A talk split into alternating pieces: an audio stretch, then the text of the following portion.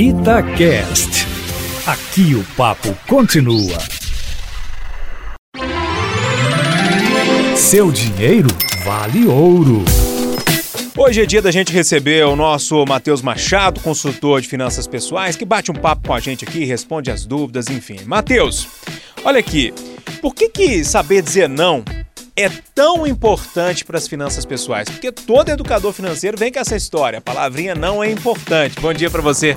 Bom dia, Júnior. Bom dia, ouvintes. Bom dia para todo mundo que ainda não aprendeu a dizer não. Por que, que o não é tão importante? Porque o não ele significa renúncia, Júlio.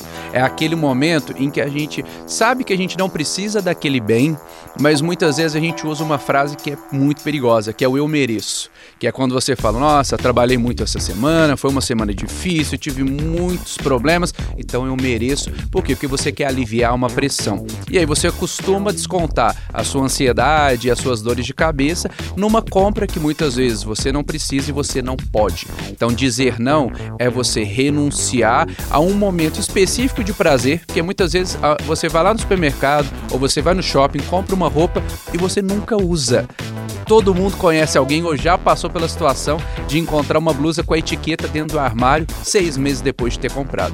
Então dizer não é falar é mais importante para mim pensar no longo prazo, até porque a aposentadoria já é uma preocupação para todo mundo, ao invés de simplesmente trazer uma satisfação momentânea que o não ele vai resolver essa questão. Então vamos dizer não, dizer não para si mesmo, dizer não para os filhos, dizer não para os parentes que pedem dinheiro emprestado. Bacana. Aqui esse não e esse negócio do eu mereço serve para dieta também, viu? Fica a dica. Ô, Matheus, o pessoal te encontra nas redes sociais? Encontra arroba mateus com th.pmachado e pode baixar o aplicativo Vale Ouro para cuidar melhor do dinheiro.